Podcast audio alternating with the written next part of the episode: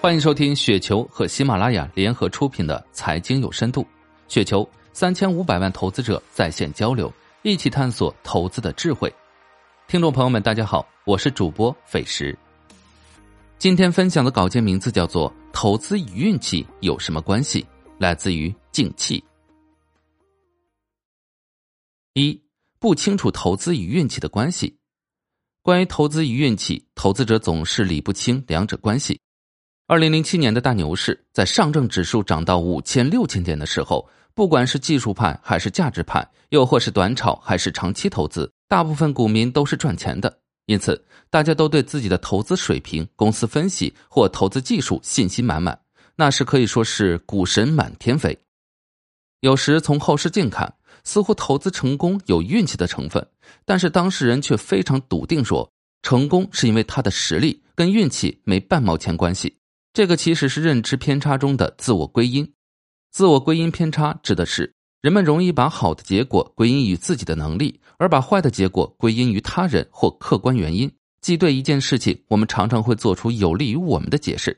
比如公司业绩好，公司管理层会认为主要是自己领导有方；而公司业绩差，管理层会认为是手下不给力或者各种客观因素，而不愿意认真考虑自己是否有责任。反映到上市公司发布的年报、季报，我们就会发现，在总结业绩时，如果业绩上涨，公司一般会将原因归结为对市场把握正确、决策合理、风险控制得当等；如果业绩下滑，公司一般会将原因归结为本期出现了不可预知的宏观经济或国际市场的新情况，突然发生了非可控事件等。这就是自我归因偏差。二、投资中有没有运气成分？关于这一点，《黑天鹅》的作者纳西姆·尼古拉斯·塔勒布在其《随机漫步的傻瓜》一书中非常直接的指出：“我相信金融交易行业错把运气当作个人能力的表现，这样的习惯甚为普遍，也最为明显。所谓幸运的傻子，正是这样的写照。幸运的傻子运气好的出奇，却煞有介事的把自己的成功归于其他特定原因，如技术。”霍华德·马克思认为，投资很大程度上受运气支配。在投资最重要的事中提到了沃伦·巴菲特在《聪明的投资者》第四版的附录中描述的一场二点二五亿美国人每人每天拿出一美元来参加的掷硬币比赛。第一天猜对的一方从猜错的一方手中赢得一美元，第二天继续猜，依次类推。十天后有二十二万人连续猜对十次，赢了一千美元。他们可能尽量表现得十分谦虚。但在鸡尾酒会上，为了吸引异性的好感，他们偶尔会吹嘘自己在猜硬币上如何技术高超、天才过人。又过了十天，连续猜对二十次的人减少到二百一十五位，每人赢得一百万美元。他们很可能会写本名为《我如何每天早上工作三十秒，就在二十天里用一美元赚到一百万美元》的书，然后开研讨班卖票。听上去很熟悉吧？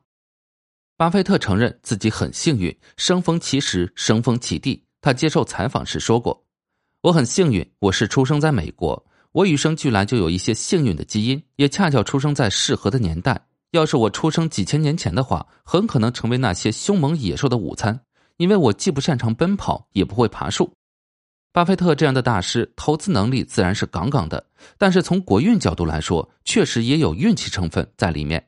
投资本质上就是投资国运，如果国家不是蒸蒸日上，而是每况愈下。比如在阿富汗、叙利亚，也就别琢磨股票这回事了。就像一个没有鱼的池塘里，是很难钓到鱼的。其实归咎我们自身投资实践，不难发现，在投资领域，运气的成分永远也不会消失。比如好的出生条件、好的外部环境、好的社会变革机遇，这些都有很大的机会成分。要成为成功顶级的投资者，一定是天时地利人和共同决定的。自然能力和机遇都很重要。这些因素中，有些是我们可以左右的，有些是我们不能左右的。就像在森林中长得高大的那棵树，未必是种子最好的，但必须也得是很好的。它还得有恰当的机缘，比如气候适宜，周边又没有克制它的动植物，最后才能成参天大树。换句话说，同样的种子，同样的地方，落下的时机不对，也可能长成不了参天大树。这就跟投资一样，大家一样聪明，一样努力，可是时机不对也不行。举个简单的例子，中国北上广的房价，如果你是七零后，二零零三年之前毕业就买房，能买到很便宜的房子；如果你是八零后，而且毕业后在零八年之后那个时候买房，我的乖乖，房价比二零零三年翻了三四倍。毫不夸张的说，七零后买的一套房，相当于八零后要工作十年。这个跟努力没有什么关系，也是时机机缘的问题。我们普通投资者扪心自问，翻看自己的投资记录，有没有运气成分？二零一五年股灾，有人融资加杠杆，最后没有爆仓，有没有运气成分在手里面？以后股灾，国家队还会不会继续救市？炒科资源赚钱的，有没有运气成分在里面？注册制以后还能不能继续好运？炒小盘股的赚了很多，有没有运气成分在里面？一旦市场成熟以后，还能不能继续？成长股风格的赚钱有没有运气在里面？会不会只是因为在风口上？三，投资全凭运气？难道投资就全凭运气了吗？也不是，投资者要清醒的认识到，短期可能存在运气成分大于能力的现象，但投资时间越长，与个人能力越相关。对此，价值投资的鼻祖格雷厄姆也有相似的阐述。他说，投资艺术有一个特点，不为大众所知。门外汉只需些微努力与能力，便可以取得令人尊敬、即便不客观的结果。但是如果想在这个容易获取的标准上更进一步，则需要更多的实践和智慧。网上流传着这样一段话：你永远也赚不到你认知范围之外的钱，除非你靠运气。但是靠运气赚到的钱，最后往往又靠实力亏掉，这是种必然。你所赚到的每一分钱，都是你对这个世界认知的变现。你所亏的每一分钱，也是因为你对这个世界认知的缺陷。这个世界最大的公平在于，当一个人的财富大于自己认知的时候，这个世界有一百种方法来收割你，直到你的认知与财富相匹配为止。说白了，投资就是投资者对企业、社会未来认知的变现而已。投资挣的首先是认知，对企业、对市场、对人性的认知，其次才是财富。只不过有时变现还会错配，这个更加迷惑人。面对同样的市场和股票，是认知差让投资者对机遇的判断出现了巨大分野。也就是说，当一个新的投资机会出现时，认知深刻的投资者比其他投资者更早的认识到了它的价值，于是出现了有人判断对了，有人判断错了，有人走了捷径，有人误入歧途。通过认知差来获取机遇和财富一直都存在。比如，十六世纪初，西班牙人来到墨西哥开掘黄金，当地人就很纳闷儿。黄金既不能吃，打造成武器又不够硬，这些人要黄金做什么？他们完全不知道，在另一个世界里，黄金就是货币。此后的三百年间，西班牙一共从南美洲拿走了二百五十万吨黄金。依靠这些财富，西班牙成了当时世界上最强大的帝国。完全相信运气，反而会让人产生误判。比如，二零二零年受新冠肺炎疫情影响，市场波动很大。行情反弹以后，很多人得出乐观者赚钱的结论。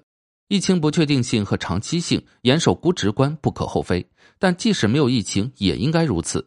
因为过于乐观，在估值没有太大安全边际的时候，全仓暂时获得好收益，很可能也是有运气成分在里面。以后类似的情况发生，依然过于乐观，会不会又是另一番光景呢？有朋友说，康美药业长达十八年的大牛股，够长吧？当初很多人按照基本面分析，在这十八年中赚到了，它算不算运气？确实，在康美药业没爆雷的时候，很多人都是觉得赚钱是因为能力，是因为看了基本面。但是现在回头看，其实基本面上一些疑问，可能是因为能力问题没发现，也可能是因为屁股决定脑袋，因为持有了，所以只愿意接受利好消息，而事实的股价表现也在不断的强化这样的预期。不管何种情况，如果期间持有赚钱了。可能更多的是因为运气，因为雷还没有到爆的时候。实力决定成就的下限，运气决定成就的上限。很多新手在股市，特别是牛市里，稀里糊涂的赚到了大钱，往往靠的就是运气，也必然会在未来稀里糊涂的把赚的钱还回去，甚至本金都要贴进去。很多人想做职业投资者，往往是因为牛市时账上瞬间积累的大量财富。有必要说明的是，对大多数人来说，只是个财富幻觉。只有熊市时账上还躺着的金钱，才是相对比较真实。认识到幸运在投资中充当的角色，我们才能端正自己，不奢望一夜暴富，才能虚心学习请教，取长补短，才能看到自己的思维的盲区，进而有机会突破自己的认知瓶颈，最终才有可能转化为投资收益。以上就是今天的全部内容，感谢您的收听。